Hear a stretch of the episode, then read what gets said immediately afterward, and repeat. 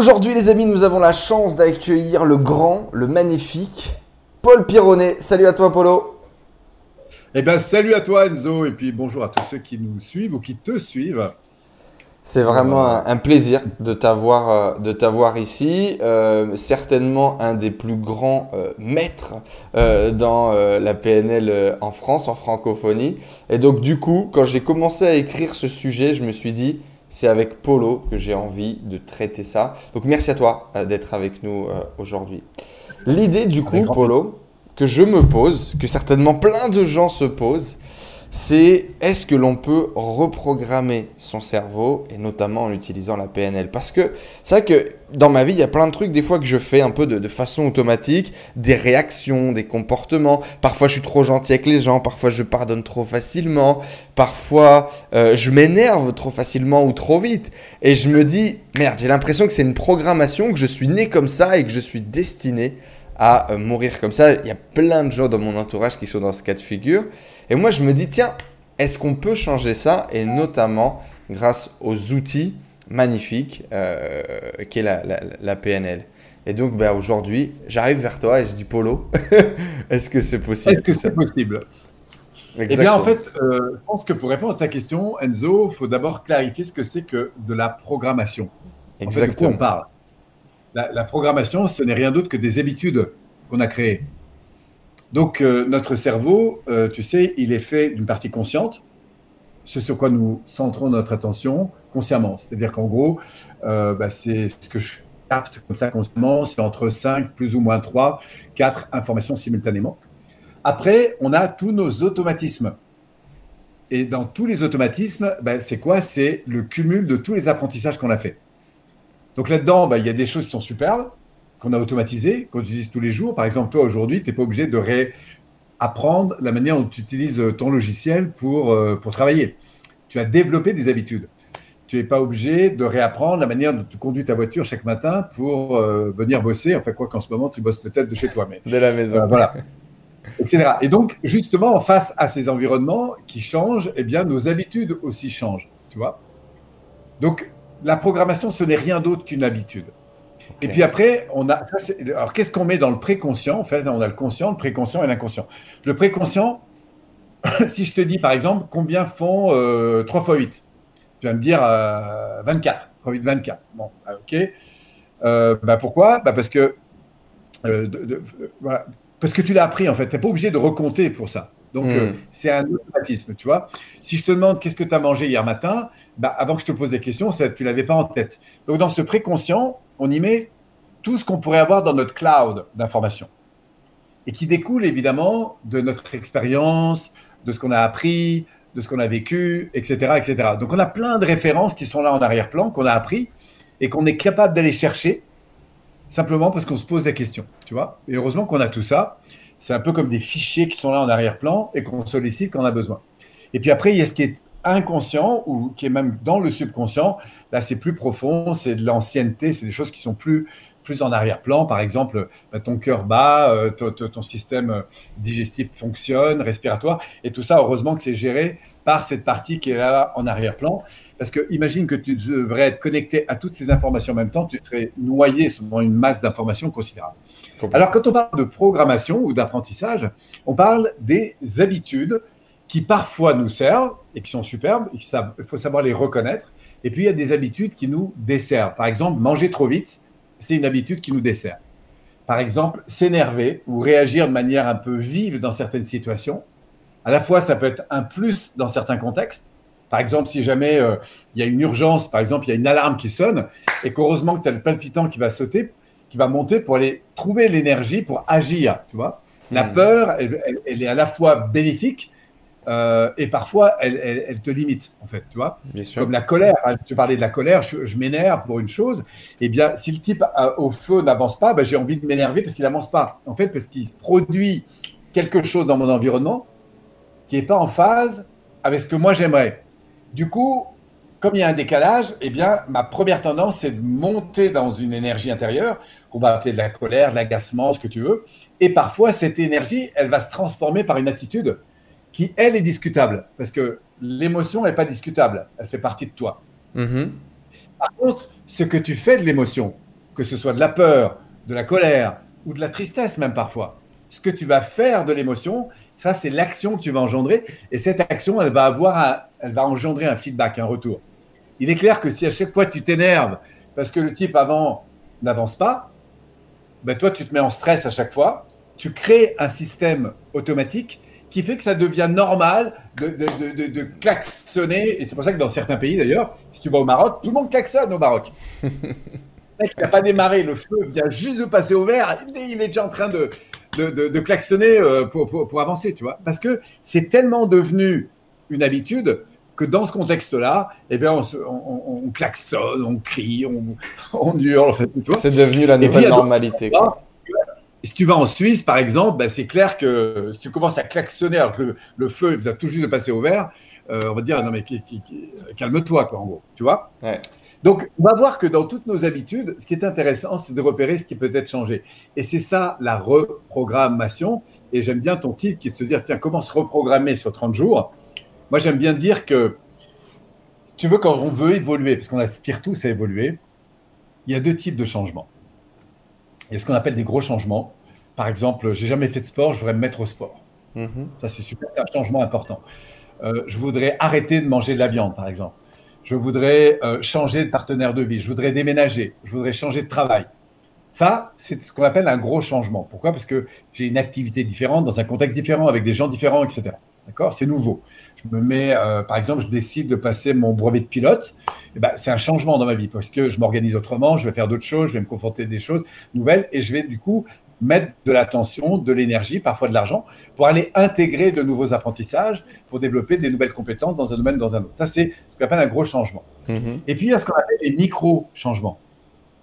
Les micro-changements, c'est le fait que, par exemple, alors que je fais une interview avec toi, mmh. ça j'en fais régulièrement des interviews, eh bien, tu vas me donner un feedback, tu vas me dire, tu sais, Paul, si tu t'y prends de telle ou telle manière quand tu fais telle chose, ce serait mieux. Par exemple, que tu ralentisses ta voix de temps en temps. C'est-à-dire que tu fais la même activité que tu fais d'habitude, mais tu vas y apporter une modification dans comment est-ce que tu fais la chose. Voilà. Et là, tu vas m'inviter à sortir de mes automatismes pour améliorer mon processus de fonctionnement, que ce soit dans mes relations, dans ma manière de gérer mon mental, dans mes réactions émotionnelles, enfin mes réactions comportementales suite à mes réactions émotionnelles, que ce soit dans n'importe quoi, enfin ma manière de manger, ma manière de m'habiller, ma manière de fonctionner, etc. Et c'est là que moi je crois beaucoup plus aux micro-changements, parce que les micro-changements, c'est ceux qui vont, par voie de conséquence, m'amener dans les plus grands changements. Et c'est là que la, la, programmation, quand on parle de programme, se reprogrammer sur 30 jours, l'idée, c'est pas de changer de vie sur 30 jours. Hmm. Mais c'est de se dire, tiens, dans quel domaine je pourrais gagner en qualité de vie, de fonctionnement, d'écoute, de considération, etc. Par exemple, je pourrais me dire, bah, tiens, dans le domaine de l'alimentaire, moi, j'ai une chose auquel j'essaie de m'attacher, par exemple, depuis un peu de temps, c'est ce nouveau réflexe. C'est le chocolat. De mes couverts alors, on parlera du chocolat d'ailleurs, si tu veux. Euh, que, euh, moi, moi euh, j'adore le chocolat. Hein. C'est un de mes trucs, chocolat noir, fondant, enfin, ça, j'adore. Et par exemple, j'avais une habitude, quand j'allais dans les restaurants, dès qu'il y avait de la mousse au chocolat, parce que j'adore la mousse au chocolat, eh bien, j'étais un peu en, un peu en avidité. Je, me jetais sur la mousse au chocolat et j'en prenais toujours un peu plus que. J'avais les yeux plus gros que le ventre. Comme évidemment on te sert les, desserts, tu sais, avant que tu aies pris les autres plats, comme ça, tu, tu, évidemment, tu as un réflexe de, consommation qui est plus fort. Et donc voilà. Et en fait, ce que j'ai dû changer dans mon rapport, et ça, ça a été une programmation qui au début était consciente, c'est d'être attentif à ce qui se produisait en moi quand je voyais la mousse au chocolat. Et je l'ai fait pour le pain, je l'ai fait pour les frites, hein, puisqu'on reste là pour l'instant dans le cadre de la nourriture où je me rendais compte que j'étais capable de reprendre parfois des frites, alors n'ai pas forcément faim, mais parce que j'aime ça, que je prenais du pain euh, assez souvent, euh, et parfois plus qu'il n'en fallait, parce que surtout quand il était, pas le pain blanc, mais quand il était un peu arrangé, etc. Or, le pain n'est pas forcément la meilleure chose qui soit pour mon corps, donc euh, j'ai appris à modifier ça. Mais comme j'étais dans une impulsion intérieure quand je voyais ça, parce que j'avais vraiment envie, que ce soit la mousse au chocolat, le pain, les frites, eh bien, ce que j'ai pu reprogrammer tout doucement, c'est la manière dont j'allais réagir au moment où je voyais cette mousse au chocolat. Et là, je pourrais te donner un truc très simple, si tu veux, pour changer ce rapport quand on est un peu sous, sous l'impulsion, qu'on n'arrive pas à résister on, au chocolat. On, est énormément comme ça, de toute façon. J'imagine que tu dois en voir beaucoup des gens. Moi, j'ai...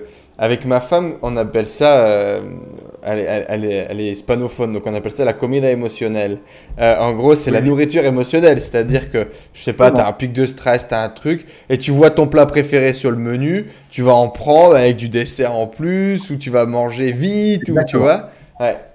Alors là, ce qui est intéressant, c'est que, et tu l'as très bien nommé, c'est surtout quand tu es dans des états de stress hmm. que ça fonctionne le mieux, ce réflexe. Pourquoi? Parce que ton préconscient, qui est magnifiquement intelligent, mais en même temps bête comme un âne.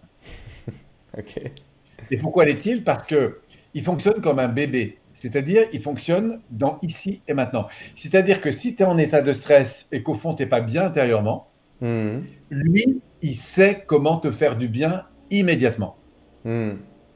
Après, et c'est pour ça que c'est beaucoup plus facile de se laisser aller à manger du chocolat, notamment quand tu vas pas bien, parce que ton inconscient, comme il aspire à ce qu'il se sente bien, quand toi t'es pas bien, eh ben c'est comme lui, il a une source de stimulation qui sait lui faire du bien, eh ben il va le faire. C'est pour ça que quelqu'un qui, fume, par exemple, s'il est en état de stress, il va se mettre à fumer plus, il va se mettre à manger plus. Voilà. en fait, on a, une programmation à l'intérieur qui dit OK, euh, si tu es stressé, pour tous les informaticiens, si stressé, chocolat, boum, égale euh, pic de plaisir, moins stressé. Quoi. C'est ça Absolument. Et tu peux faire ça avec l'alcool, la nourriture, le machin, etc. Et ça, c'est quoi? C'est ce qu'on appelle un comportement immédiat qui va satisfaire un besoin immédiat. Et qui, comme par hasard d'ailleurs, va entraîner des comportements qui, à moyen terme et long terme, vont te desservir.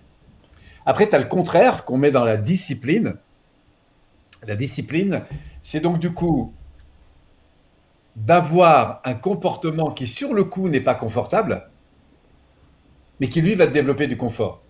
Par exemple, au lieu de me jeter sur le chocolat, je vais apprendre à transformer ma relation au chocolat pour être beaucoup plus dans ce que je vais appeler du raffinement, c'est-à-dire la capacité à goûter et à me faire réellement plaisir plutôt que m'engouffrer, euh, tu vois, plus qu'il n'en faut. Donc passer de la gloutonnerie, si tu veux, un peu au raffinement euh, du, chocolat, comme je mangerais un, très bon chocolat ou un, très bon vin ou quoi que ce soit, mm. tu vois.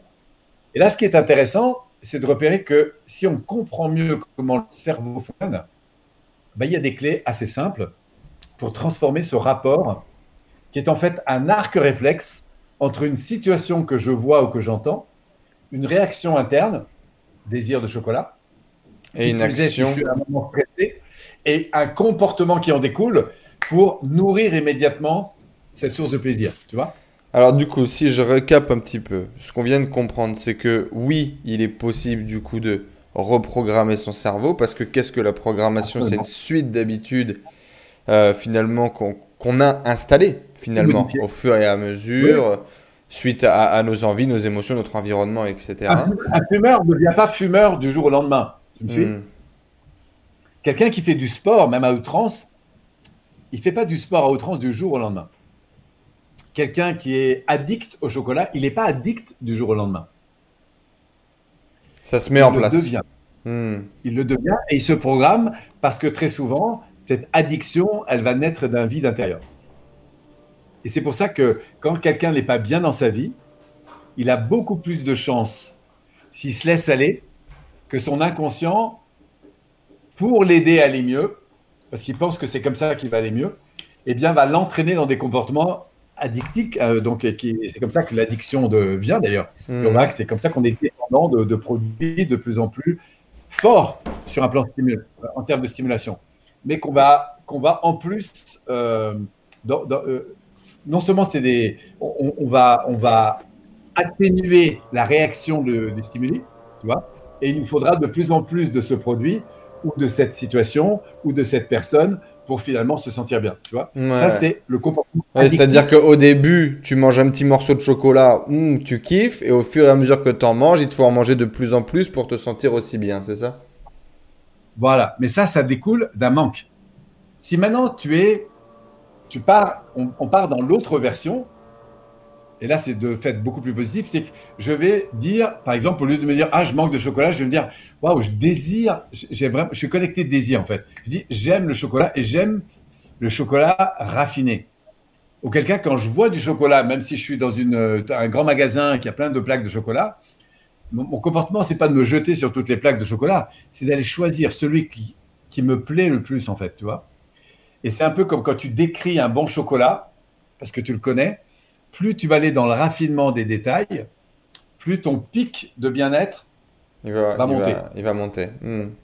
Alors la deuxième. Il faut avoir compris le processus, si tu veux, pour, pour l'intégrer. Il faut comprendre le fonctionnement, du coup, pour pouvoir en arriver là.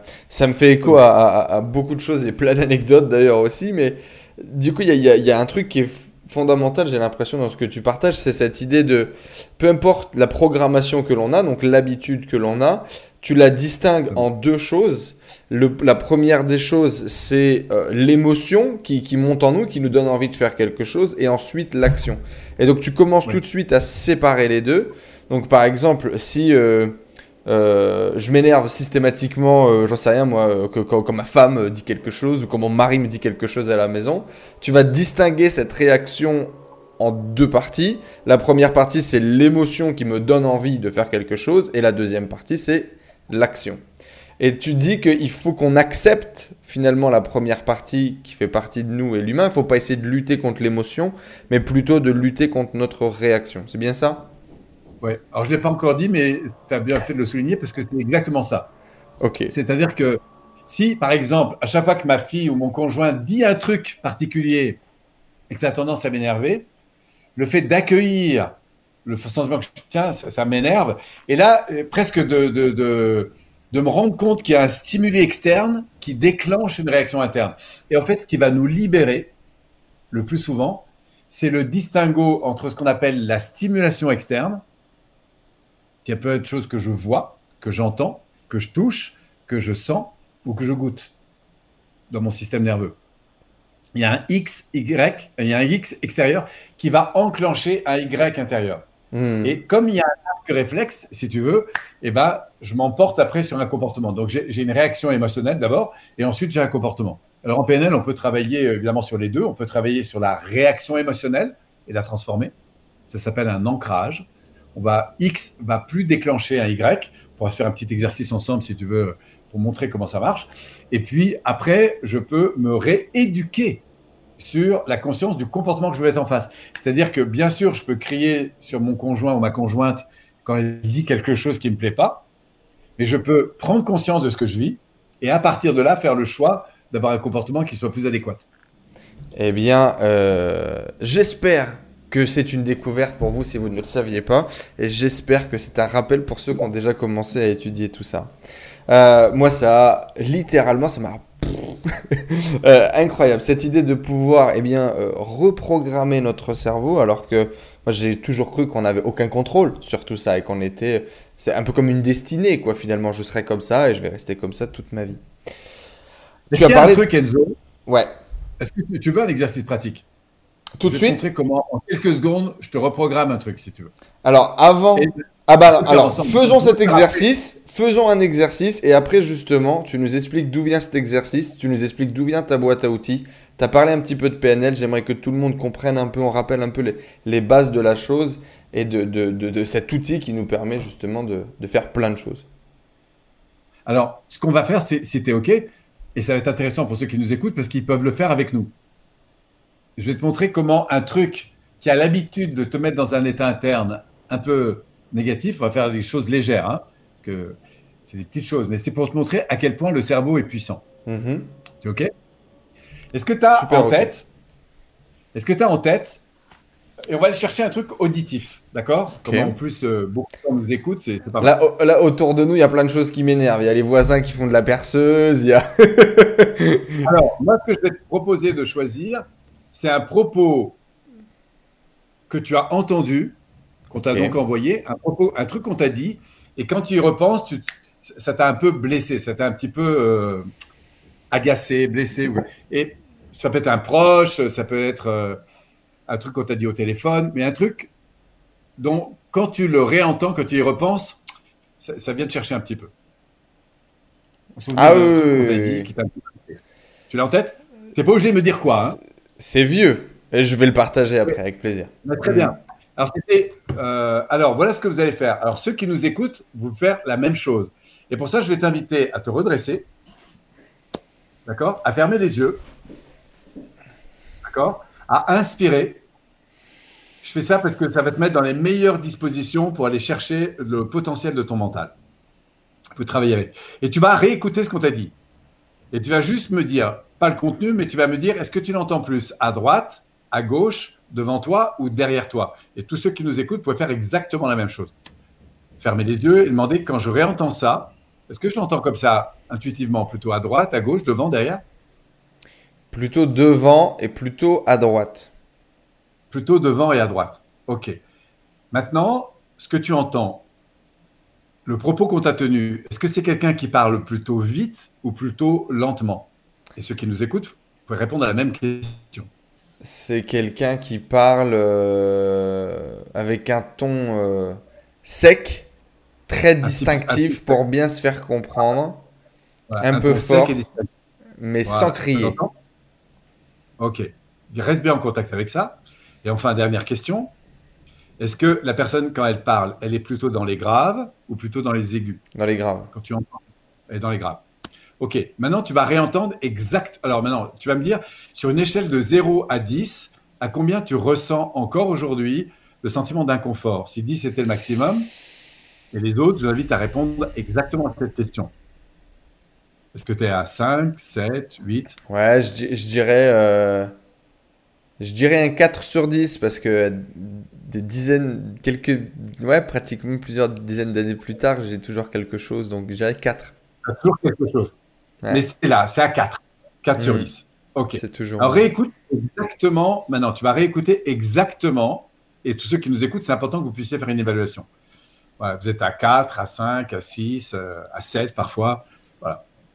Alors attention, tu vas réécouter exactement ce qu'on t'a dit. D'accord? Même ton, même voix, même environnement. Ok? Tu l'as en tête? Mm-hmm. Maintenant, tu vas imaginer que la personne te dise exactement la même chose, même ton, même voix mais avec la bouche pleine de pop-corn. réécoute, réécoute, réécoute avec la bouche pleine de pop-corn. Alors, n'écoute pas les pop-corn, mais écoute, là, voilà, ressens ça, et tu sens la différence que ça fait. Ok, ouvre les yeux. Ouvre les yeux, ouvre les yeux, ouvre les yeux, reviens ici, bouge un peu ta tête. Et maintenant, quand tu repenses, quand tu, quand tu repenses à ce souvenir, ben, c'est comme si tu avais modifié mon image mentale, quoi. Oui, mais qu'est-ce que. Est-ce que sur une échelle de 0 à, 4, tu étais à 4 bah, Du coup, là, j'ai envie de rire, plus qu'autre chose. Ouais. Donc, tu es passé à combien? Ah, bah, je. Là, là, ça me met pas dans l'inconfort, ça me fait marrer, quoi. Si je pense à cette image, à cette personne. Donc, pour qu'on ait tout le contexte, c'est euh, une prof euh, qui me disait, du coup. Ah, j'ai pas euh, besoin du contexte. Attends, on va revenir avec Sam. C'est juste pour te dire que pour l'instant, je n'ai pas besoin du contexte. Et après, on pourrait y revenir après sur le contexte. C'est juste valider si tu es passé à 4, à 3, à 2 ou à 0.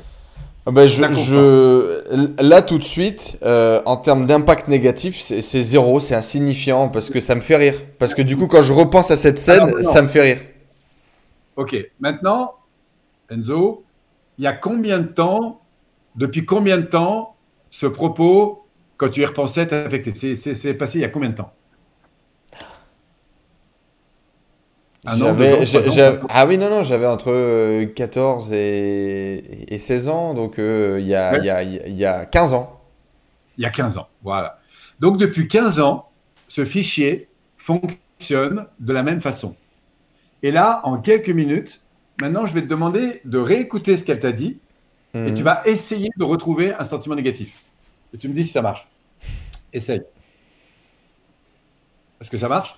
Bah, Je vois que des pop-corn en fait. Je vois sa bouche comme ça. Oh voilà. Mais tu sens que ton cerveau. Il a connecté ça à une autre émotion, ouais. Il a connecté ça à une autre émotion. C'est-à-dire que ce qu'on vient de faire, c'est une mini reprogrammation. Et sur quoi on a joué? On n'a pas joué sur le pourquoi elle t'a dit ça, le comment elle t'a dit. Enfin, on était dans le comment. C'est-à-dire que moi, sur un plan neurophysiologique, sur quoi j'ai joué Sur ce qu'on appelle, nous, dans notre jargon, des submodalités, c'est-à-dire sur la structure de l'expérience. J'ai modifié, non pas ce qu'elle t'a dit, mais la manière. Et ça, ça a enclenché quelque chose qui, en une seconde, t'a fait rire. Et ce qui se passe dans ton système nerveux, c'est que quand tu as un X externe, en l'occurrence un souvenir de ce qu'on t'a dit, ça a déclenché une réaction Y interne, d'accord Et qui a toujours été la même. Et si on n'avait rien fait, je t'aurais pris dans 10 ans, elle était toujours là. Complètement. Pourquoi? Parce que ton inconscient, il a fait cette association-là. Maintenant, eh bien, je te propose de repenser à ce souvenir. Et automatiquement, tu vois, sur ton visage, ça se voit, ta réaction, elle est différente. Hmm. Pourquoi? Parce que ton inconscient, il a un autre choix entre le X, il n'avait plus le Y négatif, il a eu, on pourrait dire, un Z positif. Et là, il y a une chose qui est très intéressante à comprendre, c'est que ton inconscient, il prend toujours la réaction qui est la plus confortable parmi ce qu'il a appris. Ce qui veut dire que c'est un peu comme, tu sais, le système nerveux dans le cerveau, c'est des circuits. Mhm. Et c'est un peu comme si tu avais dévié une rivière qui descend de la montagne, au lieu qu'elle descende tout droit, tu l'as fait passer sur le côté. Et comme la rivière trouve que c'est plus confortable de couler sur le côté, eh bien, elle coulera sur le côté. Eh bien, ton cerveau, c'est exactement la même chose. C'est ce qu'on appelle la flexibilité neuronale. Et une des choses qu'on sait faire en PNL, c'est comprendre qu'est-ce qui se joue dans ton cerveau et comment te permettre, grâce à des exercices, de transformer en fait ton fichier. Tu vois? Donc là, on était dans une des voies de la PNL qui est le travail de transformation neuro-émotionnelle. Alors justement, tu nous parles de... Tu aurais pu avoir, tu vois, tu aurais pu me parler de la peur des araignées, des serpents, du noir, Mhm. de l'ascenseur, de l'avion, hein, des phobies. Parce que, alors, évidemment, on ne va pas régler une phobie avec ce que je viens de te, te faire là, mais on a des techniques plus avancées, mais qui offrent à toute personne le potentiel de transformer ses programmations, dit autrement ses habitudes, et qui font que bah, nous sommes conditionnés d'une certaine manière, et que dans tous ces conditionnements, il y a des choses qui sont positives, qui nous font du bien, puis parfois il y a des choses qui nous desservent. Et c'est ça qui est intéressant, c'est qu'on peut changer le facteur de réaction émotionnelle. Et puis après, on va pouvoir faire évoluer aussi les comportements qui découlent. J'ai j'ai une question euh, qui est, qui est purement personnelle, qui est un peu en dehors de notre sujet presque. Euh, Enfin, pas vraiment parce qu'on est dedans, mais euh, qui est plus pour toi. Et puis après, on reviendra du coup sur que tu nous expliques un peu Oui. qu'est-ce que c'est vraiment la PNL pour, pour tous les gens qui sont peut-être un petit peu plus éloignés avec le sujet. C'est selon toi, quel est le niveau de plasticité du cerveau? C'est-à-dire à quel point on est vraiment capable de reprogrammer des croyances qui sont profondes, des choses qui sont peut-être vraiment très anciennes? Parce que euh, là, les gens peuvent se dire, ouais, mais alors il y a, plusieurs choses. Euh, cette image n'existe pas finalement, c'est-à-dire que cette femme m'a vraiment dit ça et ça m'a vraiment blessé pendant très longtemps. Donc est-ce que le fait de changer comme ça une modalité peut vraiment avoir un impact sur moi sur le long terme? Première des choses. Deuxième des choses, c'est euh, là, c'est quelque chose d'un peu insignifiant. On vient y ajouter une touche un peu d'humour, etc. euh, pour modifier ça, mais des choses qui, les gens vont se dire, c'est un peu, c'est pas très grave. Est-ce qu'on peut vraiment impacter quelque chose de beaucoup plus grave dans notre vie, peut-être quelque chose de beaucoup plus ancien? Je vais penser à des traumatismes peut-être beaucoup plus forts, euh, euh, des relations Ouais. avec nos parents, des, des- des enfants qui ont été battus, des enfants qui ont été maltraités, euh, des choses beaucoup plus, Alors- voilà, ancrées. Et quel est le niveau, selon toi, de reprogrammation que l'on peut avoir avec notre cerveau? Alors, ça fait plus de 30 ans que je forme et accompagne des gens dans ce domaine. Et c'est illimité le potentiel de changement. Mais il y a des facteurs qui vont faire que ça va être plus ou moins rapide. D'accord? Mais toute personne qui aujourd'hui. Alors, on a ce qu'on appelle des traumatismes de niveau 1, de niveau 2, de niveau 3 ou de niveau 4. Un traumatisme de niveau 1, c'est ce que tu évoquais. Quand j'y pense, ça m'affecte un peu, mais voilà. Mais ça peut m'affecter quand même pendant des années. D'accord? Et qui fait que du coup, j'ai plus envie de voir la personne ou j'ai plus envie de lui parler. Et il y a beaucoup de, de petites choses comme ça qui font après un peu boule de neige, tu vois? Et qui font que, comme ça m'a agacé depuis des années, j'ai plus envie de parler à la personne. Et parfois, il n'a pas fallu de grand-chose. Combien de fois j'ai vu des conflits euh, dans des familles et tout ça, pour des choses qui, au départ, étaient des queues de cerises, en fait. Mhm. Tu vois? Après, on a ce qu'on appelle des, des, des, traumatismes de niveau 2. Alors, c'est pas encore vraiment le traumatisme, mais c'est par exemple une agression dans le métro qui fait que tu ne retourneras pas dans le métro. Tu as eu tellement peur en avion que là, du coup, tu n'es pas à l'aise. Tu peux reprendre l'avion, mais vraiment, tu es très, très mal à l'aise. Et si tu pouvais éviter de le prendre, tu prendrais le TG. Tu vois? Donc là, on est dans du traumatisme de niveau 2, c'est-à-dire que quand je me retrouve dans le contexte en question, je perds mon potentiel. Mmh. Ma capacité à gérer. C'est plus fort que moi. J'arrive pas. J'arrive pas à prendre l'ascenseur, j'arrive pas à prendre l'avion, j'arrive pas à retourner dans le métro, j'arrive pas à me repencher par la fenêtre parce que c'est trop haut, j'arrive pas à rouler sur l'autoroute parce que j'ai eu un accident et depuis je veux plus aller sur l'autoroute, etc., Un, stress très fort qui va monter, qui, qui, qui va nous empêcher finalement d'agir de façon normale. Voilà, c'est du niveau 2 parce que quand je me retrouve dans le contexte en question, ça fait, tu vois, c'est plus fort que simplement ça m'ennuie quand j'y pense. Ça, me limite dans un contexte. Ça, c'est ce qu'on appelle du niveau 2. Après, on a des stress ou des traumatismes de niveau 3. Là, ça touche mon identité profonde. C'est-à-dire que j'ai tellement été blessé enfant, ça peut être un viol, mais ce n'est pas l'événement qui fait ça, c'est la manière dont je l'ai vécu. On peut avoir des petits événements qui ont traumatisé beaucoup, et on peut avoir des gros événements qui finalement ont moins traumatisé, toi. Mais on est quand même dans ce qu'on appelle du niveau 3, c'est-à-dire c'est une blessure profonde et qui va engendrer une des croyances qui touche mon identité. Par exemple, je vais croire que je ne pourrai jamais réussir tellement j'ai été blessé dans la capacité ou la, toi, la dévalorisation. Je crois que je pourrai jamais être aimé ou que je pourrais jamais trouver la personne. Je crois que et c'est quelque chose. Pourquoi? Parce que je c'est pas une affaire fonctionnelle. C'est pas le fait que j'ai pas les capacités sur un plan fonctionnel.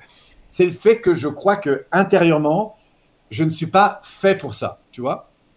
Parce que j'ai tellement été blessé de ça que voilà. Donc les, gros traumatismes d'enfance laissent des traces en termes de peur, de colère, de tristesse. Les peurs, c'est des phobies, hein, par exemple les colères, ben, ça se traduit par des sentiments d'injustice très forts.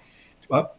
Et du coup, euh, le risque, c'est que j'engendre beaucoup de situations où je vais me sentir en colère, où je vais, je vais avoir de la rancœur, euh, tu vois, je vais être beaucoup en tension, etc. Et du coup, je vais réagir soit dans la fuite en ne disant rien dès qu'il y a de l'autorité, soit en excès d'autorité. C'est-à-dire que dès qu'il y a une façon, je vais, je vais prendre le dessus et je vais devenir extrêmement euh, condamnant, en fait, tu vois, hmm. contrôlant. Complètement. Soit on est dans le domaine de la tristesse, auquel cas c'est des deuils qui n'ont jamais été bouclés, et auquel cas je me sens extrêmement dévalorisé, et j'ai du coup beaucoup de mal au fait de recevoir de la considération, parce que je ne crois pas que j'ai de la valeur, je, me sens extrêmement dévalorisé. Alors, c'est pas seulement au niveau conscient que ça se passe, c'est au niveau préconscient et inconscient. Donc, on est dans des niveaux 3. Il y a plein de, Lise Bourbeau on a beaucoup parlé, ce qu'on appelle les grandes blessures de, de, l'âme, de l'enfant, etc. Il y a plein de modèles qui décrivent ça, mais en PNL, on appelle ça du niveau 3, parce que ça touche l'identité. C'est pas le fonctionnel. Tu vois, si je peux pas aller dans un avion, c'est du fonctionnel. Mais si je crois que je suis... Euh, je sais pas, je suis nul ou que je suis euh, pas Je ne bois rien, que je n'y arriverai jamais, que c'est hors dehors de mes capacités, etc. malheureusement, voilà, et ça, ça, ça, va orienter, ça va, ça va énormément orienter la vie de la personne. Ça, c'est un truc de fou. Hein. Euh, ça va engendrer ce qu'on appelle des scénarios. Alors ça, ça va nous empêcher de faire des choses ou ça va nous, nous, nous emmener à faire d'autres choix, etc. Et puis, ça va nous entraîner dans des, dans, des, dans des processus inconscients euh, d'échecs, en fait, cumulés, qui vont faire que je vais finir dépendant. Tu vois, je vais, je vais avoir des, des, relations de couple avec des problèmes de dépendance très fortes, des problèmes de dépendance à l'alcool, des problèmes de dépendance à je sais pas quoi. Enfin bref, tu vois, je vais être incapable de me débrouiller tout seul, je vais finir dans la rue, je vais finir sans argent, je vais finir sans amour, je vais finir. Voilà, tout ça, c'est. On, on, a des théories aujourd'hui qui expliquent ça très bien. Euh, voilà, sans faire de la grande psychologie, euh, tout ça répond à des lois qui sont bien connues dans les mécanismes euh, neuropsychiques en fait. Et puis après, on a du niveau 4, mais là, ça touche le spirituel, donc ça touche une vague encore plus large. C'est voilà, mais je vais pas, pas trop l'aborder ici parce que ça, ça, demanderait plus de temps. Et, la PNL, du coup, intègre une partie de spiritualité, ça m'étonne, ça je savais pas. Absolument. En tout cas, si tu viens travailler avec moi. Avec toi, toi, tu, tu, tu l'intègres. Alors justement, ouais. juste pour dire de quoi on parle hein, quand on parle de spiritualité, on parle d'identité profonde et de reliance entre cette identité et mon environnement. Ça mm. peut être les autres, la vie, l'environnement. Le quoi je fais là, en fait. Hein. Qu'est-ce que je fais sur cette terre Qu'est-ce que je fais dans cette vie Oui, mon rôle dans le monde et dans l'univers. Voilà, de rapport à la fois avec sa profondeur, mais aussi avec son environnement, aussi large soit-il, mais aussi euh, pas seulement dans l'espace, hein, l'environnement qui m'entoure, mais aussi dans le temps, c'est-à-dire à l'égard de mon futur et de mon passé. Voilà. du coup, on s'intègre dans une dimension de vie euh, euh, au niveau spirituel qui peut aller au-delà de. Parfois, je suis conscient du fait que je suis né un jour, je mourrai un jour. Pour certains, il n'y a rien avant, il n'y a rien après dans une dimension plus large, on peut euh, intégrer des dimensions qui sont ici, mais après, ça demande, euh, voilà, c'est un parcours. Et pour moi, dans, l'ordre des choses, il y a, d'abord les bases à, bien accueillir hein, euh, en, PNL pour apprendre à piloter et être acteur de sa vie. Après, il y a un niveau 2 qui permet d'aller traiter des problématiques qui me déséquilibrent, problèmes émotionnels, des problèmes de, de, redonner du sens parce que je me rends compte que ma vie, elle est plus en phase avec ce que je suis. Hmm. Euh, ça peut être des problèmes de relations qui se répètent, de comportements que je voudrais changer. Ça, c'est le niveau 2. Après, on est au niveau 3. Donc là, on est vraiment dans l'identité de d'où je viens, où je vais, qu'est-ce que profondément j'ai besoin de transformer en moi pour retrouver ce véritable et incarner véritablement le potentiel que je représente. Puis après, on a un niveau 4 qui est plus dans une dimension euh, spirituelle. Mais il faut déjà avoir bien travaillé sur les trois premiers piliers, je crois, pour être euh, véritablement dans cette dimension spirituelle. Non pas qu'on ne l'ait pas avant, mais... Euh, mais réussir à l'intégrer. Voilà, pour l'intégrer vraiment, il faut d'abord avoir consolidé son identité et voilà, qui on est, où on va, d'où on vient et pourquoi on est là. Bon alors la PNL du coup ce n'est pas le groupe de rap très connu, ça veut dire programmation neuro-linguistique.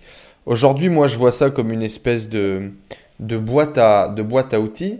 Il faut savoir que c'est quand même euh, mis, on va dire, en, face ou en, euh, une autre forme, enfin mis en contradiction, j'allais dire, avec euh, plutôt les, thérapies comme on avait avant, c'est-à-dire plutôt les thérapies longues, les thérapies dites freudiennes.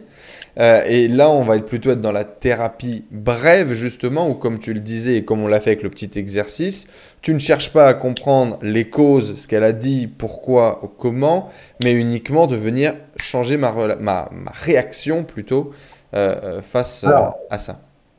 C'est vrai en partie. Mhm.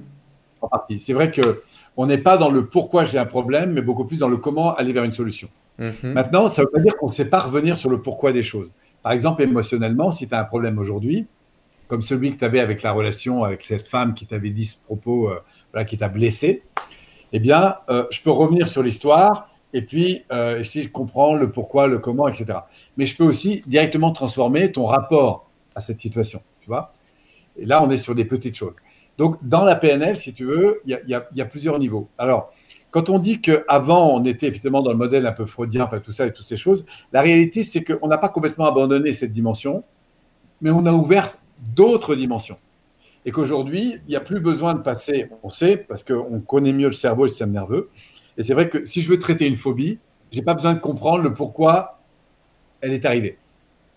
Tu vois? Parce que je peux te démontrer euh, par A plus B que ton système nerveux, c'est comme si sur la route, tu as eu un énorme accident, d'accord?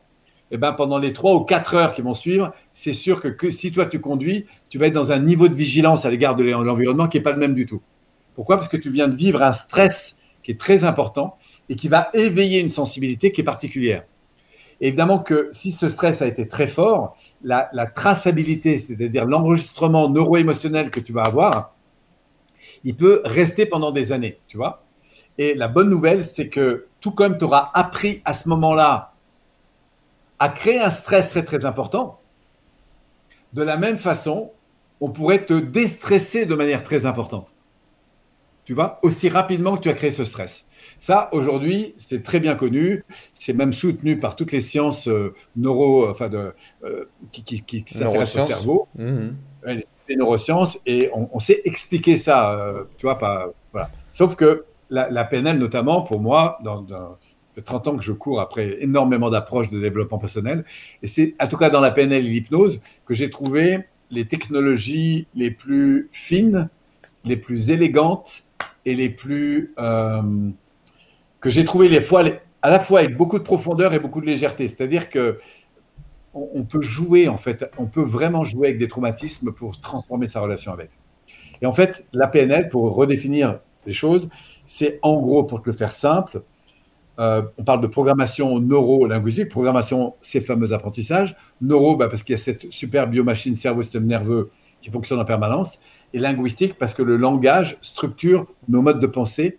Et si je t'écoute, euh, tu vois, quand je t'écoute me parler de ton problème avec cette femme qui t'avait adressé la chose, je vais écouter comment tu en parles. Je vais repérer que c'est une voix, par exemple, qui euh, c'est un mot particulier. Et là, on va aller voir comment ton cerveau peut réorganiser à nouveau dans la finesse le rapport, exactement comme pour la mousse au chocolat ou pour, euh, euh, pour, euh, pour le traumatisme ou quoi que ce soit. Parce qu'en fait, on ne change pas un traumatisme passé, on change la relation que nous avons avec ce traumatisme, dit autrement, le sens, la perception et le sens que nous allons lui donner. Tu vois Dans le présent. Différente.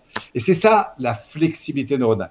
Donc, au passage, on va travailler avec la tête, c'est-à-dire tout ce qui est ce qu'on va appeler de manière générale le mindset, la manière de penser, les croyances, tout ça. On va travailler avec tout le facteur émotionnel. Et en fait, les croyances, c'est surtout là qu'elles se disposent. D'accord? C'est ton plus gros système. C'est tout ce que tu as appris. C'est ton gros référentiel. Tout ce que tu as automatisé. Et c'est à partir de ça que tu évalues en permanence l'environnement. Et puis après, de ces pensées et de, ces, de cette euh, expérience intérieure hein, qui fait toutes tes émotions, toutes tes, eh bien, découlent tes comportements. C'est-à-dire la manière dont tu vas interagir, quelle que soit la situation qui va se présenter. Et c'est du coup sur ces trois niveaux que tu vas travailler pour justement eh bien, reprogrammer ton cerveau, changer une habitude qui ne nous convient pas, etc. Et au final, au final l'idée, c'est d'accroître la qualité de vie intérieure d'une personne, qu'elle se sente de mieux en mieux, notamment à travers ses valeurs, ses aspirations, de plus en plus consciente de ce qu'elle a envie de vivre intérieurement, et de transformer sa relation à l'environnement. Ça peut être euh, avec des situations. Euh, c'est pour ça que la dimension de la relation avec l'environnement est très importante, puisqu'au fond, on veut améliorer la qualité de vie et le rapport qu'on a avec l'environnement, qui soit immédiat, social, professionnel, familial, euh, lié à l'argent, lié à tout ce que tu veux, que ce soit lié au passé et bien sûr au futur.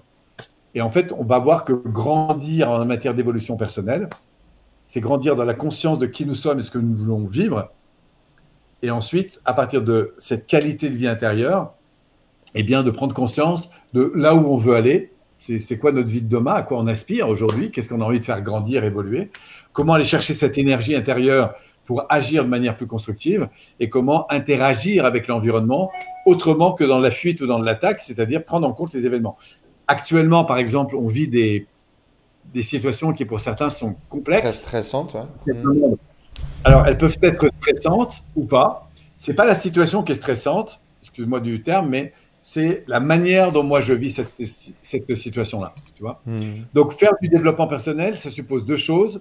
La première, s'ouvrir et prendre conscience de ce que l'on vit. Ça, c'est la dimension émotionnelle. Et deux, et deux, c'est très important, c'est de reprendre la responsabilité de la manière dont on va réagir aux événements. Et pour ça, on a besoin d'outils parce que avoir envie de le faire et le faire, c'est comme avoir envie de, si tu veux, de conduire un véhicule, ben, on aurait tous envie de le faire, mais il faut apprendre à le faire. Voilà. Pourquoi? Parce qu'il y a plein de manettes à, gérer. Et apprendre à piloter sa vie, neuro-émotionnelle et relationnelle, eh bien, j'ai le regret de dire que c'est, on peut le faire intuitivement, mais c'est comme apprendre à conduire, utiliser un logiciel ou quoi que ce soit. Euh, quand on, apprend avec des pros, euh, c'est clair que ça facilite énormément les choses. C'est plus facile. Et du coup, euh, la PNL, c'est ça. C'est toutes ces, c'est une batterie d'outils, de connaissances, une librairie pour justement apprendre à, piloter tout ça. Absolument. Et euh, moi, j'ai une croyance, j'ai une idée, une vision aujourd'hui. Euh, j'accompagne beaucoup de gens, ou je vois beaucoup de gens autour de moi. J'ai eu la chance de rencontrer énormément de gens qui, qui essayent, qui cherchent à faire plus dans leur vie, à transformer leur vie, dans leurs finances, dans leur business, de créer des projets qui leur ont qui leur ont toujours fait rêver, etc., mais qui n'osent pas, qui ont peur. Et pour moi, le, la crise, finalement, le, truc qui a tué les ambitions des gens, les rêves des gens, c'est le manque d'amour propre, de self-esteem. Euh, J'ai pas le mot en anglais, c'est en français, c'est quoi? C'est euh, amour de soi. Autour de, amour de soi, voilà. Euh, auto-estime, etc qui, euh, c'est assez fou. C'est-à-dire que les gens, c'est parce qu'ils ont, ils ont un manque de confiance en eux, de, de, confiance en leurs compétences, de confiance en leurs envies, de confiance en, en pouvoir faire ce qu'ils veulent parce que dans le passé, il, s'est passé des événements négatifs, etc. Et finalement, si on, avait juste un peu plus confiance en soi, un peu plus d'estime de soi, euh, plus boosté, alors on n'aurait pas peur de faire des choses qui nous font peur, alors on, oserait parfois dire des choses ou aller faire des choses qui, qui nous font rêver. alors, il y, a plusieurs niveaux, Enzo, dans, ce que tu évoques, et qu'il est important de reclarifier. La, première chose, c'est, tu parles d'estime de soi. Alors, qu'est-ce hmm. que c'est que l'estime? C'est la valeur qu'on va s'attribuer. Est-ce que, par exemple, je m'estime suffisamment pour, par exemple, ne pas manger n'importe quoi. Mhm. Tu vois ce que je veux dire? Donc ça, c'est une reconnaissance à un moment donné du fait que je ne suis pas une poubelle et que aujourd'hui, je décide de manger correctement parce que c'est une façon de m'honorer. Comme je déciderai d'aller faire du sport parce que c'est une façon de m'honorer. Comme je déciderai de me fringuer différemment, de me parler différemment, etc. Tu vois? Donc l'estime, c'est une vraie prise de conscience de à quoi je reconnais de la valeur chez moi. Tu vois? Après, tu, tu as pas une deuxième chose, c'est l'amour de soi. L'amour de soi, c'est encore autre chose. C'est-à-dire que l'estime, c'est la valeur qu'on se reconnaît. L'amour de soi, c'est l'attention qu'on se porte. Ok. Parce que l'amour, ça découle d'une relation. C'est comme si j'aime mon conjoint, je lui porte de l'attention. Si j'aime mon chien, je lui porte de l'attention. Si j'aime aller faire du sport, et eh bien quand je le fais, j'y porte de l'attention. Je mets de l'amour, je mets du lien, je mets de la qualité. Donc la vraie question, c'est ce que je suis quand je me regarde dans une glace, au fond, est-ce que je m'aime? Mm-hmm. Tu vois? Et évidemment qu'il y a des aspects que je peux aimer et d'autres un peu moins. Mais au fond, je m'aime suffisamment pour me dire, bah Polo, même s'il y a des aspects qui ne te plaisent pas, tu peux peut-être travailler dessus et voir comment les développer. Mais ça, c'est de l'amour, c'est du lien, c'est de la qualité. C'est-à-dire, je sors, par exemple, de la dévalorisation plutôt que me traiter comme une merde, etc. J'apprends, et ça, ça demande de la rééducation. Tu vois? Ça fait partie des micro-comportements et de l'autoprogrammation. Apprendre à s'aimer. Donc, c'est deux choses différentes. Un, il y avait l'estime, la mhm. valeur que je me reconnais. Et deux, l'amour que je me dois. Après, il y a la confiance. Qui découle un peu, finalement, euh, qui découle un peu de ces deux premiers éléments, non? Oui, ça peut découler des deux. Ça peut être aussi dissocié. Je peux me faire confiance, par exemple. Je, peux ne, pas beaucoup m'estimer ou euh, ne pas beaucoup m'aimer. Par contre, j'ai confiance en moi parce que, euh, par exemple, je fais de la radio, j'ai déjà fait de la radio et je m'en sors très bien quand je suis sur un plateau. La confiance, c'est au fond, ça découle d'un propos que je me tiens quant à la capacité que j'ai d'effectuer une chose dans un contexte donné. Donc la confiance, on n'a pas confiance en soi ou pas. On a confiance en certaines choses et parfois on n'a pas confiance en certaines autres. Moi aujourd'hui, ça fait 30 ans que je fais des conférences. Petite salle, grande salle, etc. C'est sûr que quand j'arrive dans un nouveau contexte, parce que j'ai jamais été dans cette salle, j'ai jamais été en face de ce public, j'ai toujours à un moment donné une crainte parce que je sais que mon cerveau, face à la nouveauté, il est dans l'insécurité. C'est normal. La question, c'est comment j'accueille cette crainte et ensuite, comment je, peux me faire confiance. C'est-à-dire, je sais que j'ai peur, mais allez, c'est le propos que je vais me tenir. Est-ce que je suis en train de me dire, ah non, ça servira à rien, je vais pas y aller? Ou est-ce que je dis, ok, Polo, on inspire, on respire, pour l'instant tout va bien, euh, et on y va, et on s'ouvre à la nouveauté. C'est donc le propos que je me tiens qui va conditionner mon, niveau de confiance, tu vois? La confiance, c'est une, c'est une directive qu'on se donne, c'est un propos, c'est une, c'est un présupposé que l'on fait à l'égard d'une capacité qu'on a à un moment donné, tu vois? C'est sûr que si tu viens d'être extrêmement dévalorisé par plusieurs personnes qui, à tes yeux, sont importantes, et que tu rencontres dans ce même projet des difficultés, bah, c'est compliqué de te faire confiance hmm. à ce moment-là. Parce que tu viens d'encaisser des malus si maintenant tu viens d'avoir eu beaucoup de réussite, bah, tu es beaucoup plus en confiance. Souviens-toi quand tu as voulu approcher certaines filles, par exemple, bah, il est clair que si ça fait deux, trois fois qu'on t'envoie une dévalorisation, etc., euh, tu n'es pas très sécurisé. C'est pas le moment de, sortir de ta zone de confort, tu vois, parce que tu n'es pas en confiance là. Hmm. Si maintenant tu es reboosté parce que tu viens de réussir énormément, tu es avec des amis, tu es remonté comme euh, c'est pas possible, là, tu es capable de faire des choses que tu ne ferais pas du tout dans d'autres contextes. Pourquoi? Parce que ton propos n'est pas le même. Tu te dis, tu es connecté. Alors ça, la confiance, c'est quelque chose qui se travaille. C'est comme un muscle. C'est comme mhm. faire des travail. Il y a des tas de techniques. Dès les bases de la PNL, c'est un des, axes très importants qui est d'aller chercher, euh, retrouver ces états auxquels on, a, on aspire et retrouver ces sentiments de confiance qui vont générer des propos qui sont du coup beaucoup plus positifs à l'égard d'une situation. Tu vois Bon, en tout cas, moi, ce que je comprends dans tout ça, c'est que euh, il est possible de reprogrammer notre, notre cerveau. Euh, que tout ça est connecté à des habitudes, des ancrages, à des choses qui sont venues euh, se mettre bloc par bloc, petit à petit dans notre vie, qui sont passées dans, le niveau inconscient, que l'on ne voit même plus et qu'on réagit comme ça sous forme de, de routine, sous forme de réponse.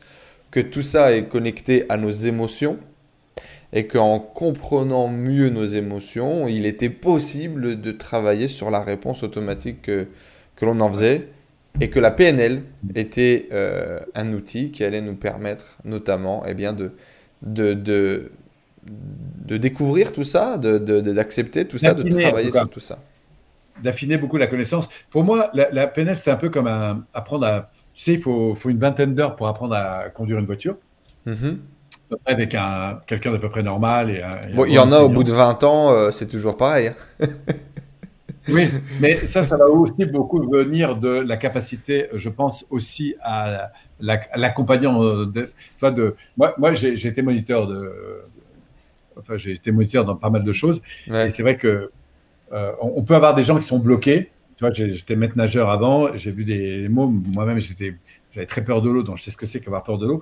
Et du coup, bah, quand j'avais face des enfants qui, étaient bloqués, ou même des adultes hein, qui étaient complètement bloqués par rapport à l'eau, bah, parce que je savais les prendre en compte, bah, du coup, j'arrivais à faire des transformations assez rapides. Et encore, je n'avais pas la PNL à l'époque.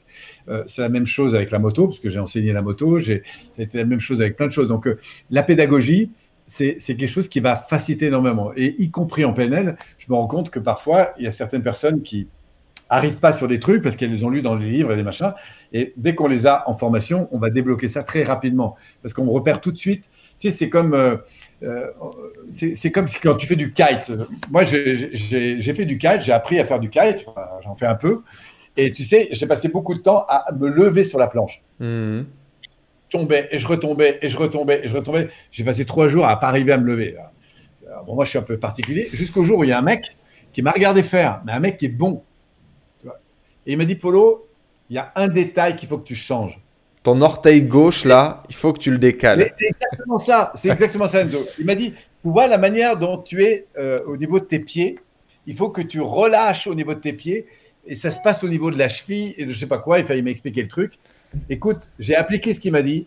Et dans les les dix minutes qui ont suivi, j'ai décollé.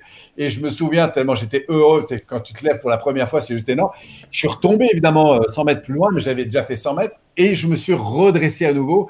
Et ça y est, c'était parti. Pourquoi? Parce qu'il y a eu un détail. Et c'est ça qui est intéressant quand on est avec des experts, c'est qu'ils vont voir les petits détails qui vont faire des gros changements. je pense qu'en matière d'évolution personnelle, en matière d'évolution personnelle, s'il y a bien une chose sur laquelle aujourd'hui la société nous invite à, grandir, c'est d'aller chercher plus encore dans cet incroyable potentiel que nous avons d'interagir et de co-construire avec l'environnement de manière beaucoup plus positive et constructive pour prendre de l'accélération en fait.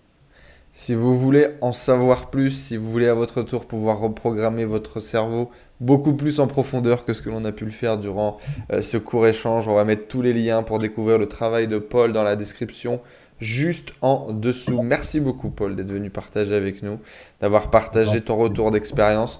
J'aimerais bien un jour qu'on fasse un contenu que tu nous racontes les transformations les plus incroyables que tu as vécues, auxquelles tu as assisté ou auxquelles tu as pu être coach ou auxquelles tu as pu être praticien. Euh, ça serait avec plaisir parce que euh, en 30 ans de carrière, je pense qu'on a envie des choses. ouais, j'ai une belle histoire à raconter, que ce soit les miennes ou celles d'autres personnes, absolument. En tout cas, voilà les amis, un guide pratique pour reprogrammer votre cerveau en 30 jours grâce à la PNL. J'espère que euh, ce retour d'expérience, ces petits conseils ont pu vous faire du bien, vous aider euh, dans votre travail de développement personnel. Et puis on se donne rendez-vous comme d'habitude dans de prochains épisodes. Laissez un like si cette vidéo vous a plu, mettez un petit commentaire, abonnez-vous à la chaîne YouTube pour plus de contenu pour transformer votre vie. Et puis Paul, on te dit bah, du coup à très bientôt. Merci. À bientôt, Enzo. Ciao. Et à vous tous.